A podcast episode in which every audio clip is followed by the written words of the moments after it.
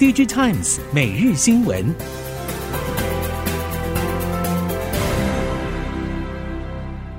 听众朋友您好，欢迎收听 DigiTimes 每日新闻，我是袁长杰，现在为您提供今天科技产业的新闻重点。首先带您看到的是，半导体长达两年的荣景不再。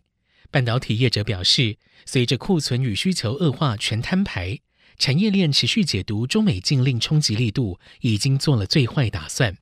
但在这种情况之下，还是有多家业者展现实力，不止第四季逆风营运创高，明年更是万里无云。包括台积电及联盟台链成员，如矽智财业者创意、世新、M 三一等，另外还有伺服器网通相关的信华、启基等。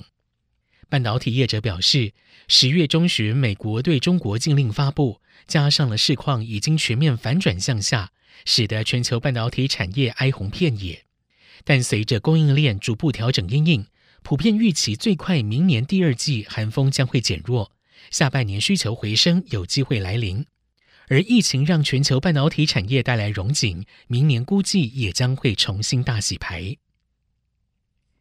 电子产业链上下游正努力进行库存去化，包括系统客户、通路代理商、晶片原厂持续有共识的调整脚步。近期各大台系 IC 通路对于应用层面分析，估计随着苹果 iPhone 十四系列零组件备货逐步进入淡季，Android 阵营暂时没有太多正面消息的态势之下，手机相关晶片需求仍相对平淡。但是各类非三 C 晶片需求仍然稳健。全球 IC 通路龙头大连大表示，网通及周边设备、伺服器、自动化领域带动了工控、车用等非三 C 应用持续强劲。IC 通路二哥文曄也表示，部分车用功率半导体、第三类半导体元件仍供不应求。代理商也积极争取更多的相关宽能系产品代理权，卡位车用电子、节能科技等新兴商机。接着来看到电源管理 PMIC 产业，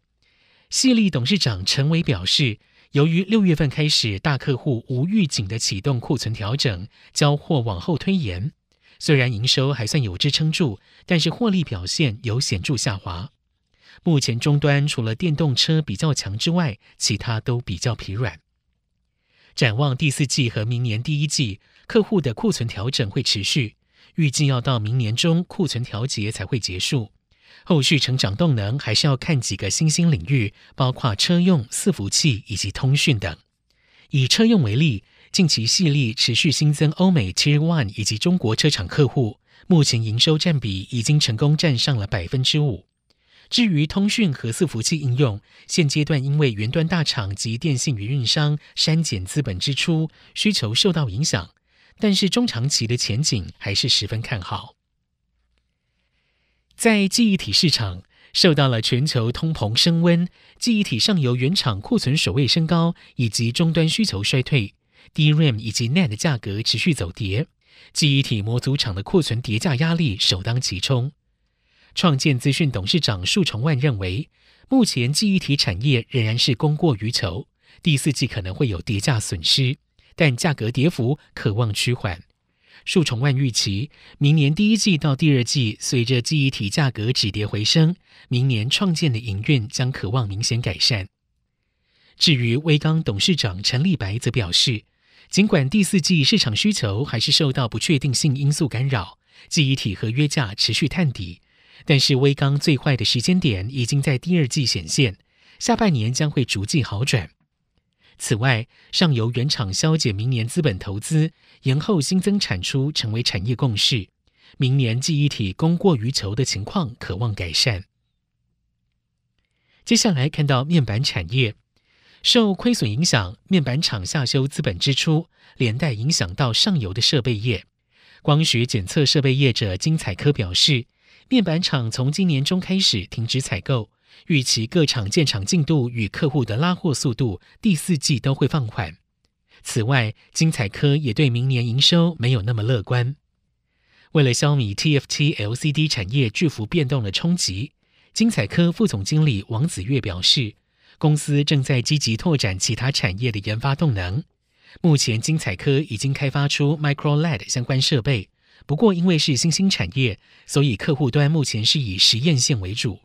精彩科也布局了电子纸相关设备，中国与台湾客户都有。目前已经进行了不少设备改造，主要是将 TFT 产能改造成可以做电子纸的制成。接下来看到 PC 产业，全球通膨与经济下行风险激增，亚太区比欧美平稳，但是 PC 品牌厂反而承受了更大的压力，第四季将会迎来新一波冲击。宏基泛亚营运总部总经理侯之源表示，亚太市场成为各品牌清库存倒货市场，有厂商以成本低于五成抢标。宏基的做法是挑机种与对手对抗，并且透过旗下的 Predator 电竞品牌以及中高阶轻薄 Swift 机种，尽量在价格战中追求合理利润。除了大环境变化与产业竞争激烈之外，另外一个变数是各国的黑天鹅事件。越南房地产富豪张美兰在十月中下旬传出遭政府逮捕，与他关系密切的西贡商业银行传出挤兑潮，影响正在扩大。根据宏基越南分公司讯息，这一起事件的冲击不容小觑，当地的零售通路已经暂停下单拉货，后续影响幅度难以预估。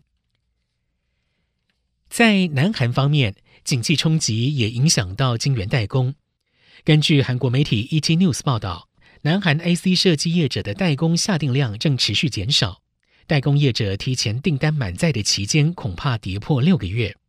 另外，有业界相关人士表示，部分制程稼动率已经不到百分之百，虽然正积极应对现有客户的订单，但是新订单大幅减少。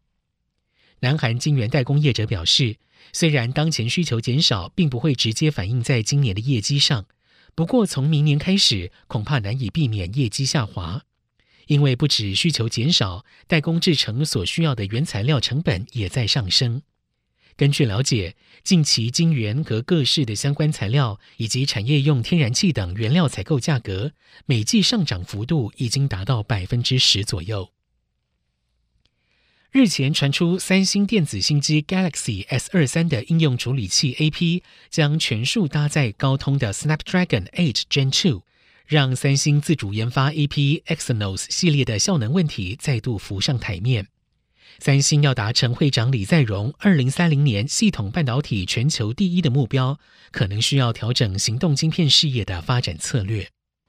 包括首尔经济以及 Chosun Biz 等韩国媒体报道。Exynos 二三零零近日已经获得了美国蓝牙认证，虽然还无法得知详细效能，但至少确定三星还没有放弃 Exynos 二三零零的研发。部分业界分析表示，三星目前从中低阶到高阶设计了多款晶片的策略效率不佳，应该调整行动晶片等系统半导体事业的发展策略。接下来看到马来西亚。由于 PC 和智慧型手机产业疲软，马来西亚丰隆投资银行表示，马来西亚半导体产业协会 MSIA 预估，今年半导体产业会有小幅成长，但明年将会下滑。而随着美国对中国晶片禁令影响扩大，有望让马来西亚成为半导体业者的下一个设厂热点。MSIA 主席黄秀海认为，位于中国的美国半导体和科技公司，未来可能需要将部分厂房和产线迁出中国。中国公司也需要其他产品运送方式来避免额外关税。在两国竞争之下，马来西亚渴望获利，但是马来西亚将会从明年开始，对全球年营业额超过七点三五亿美元的大型跨国企业和马来西亚企业集团征收最低百分之十五的企业税。根据报道。MSIA 正与马来西亚政府合作，提供更多非货币的激励措施，像是自动化相关产业人才和供应链，来吸引更多半导体相关产业的海外投资。以上，DG Times 每日新闻由 DG Times 电子时报提供，袁长杰编辑播报，谢谢收听。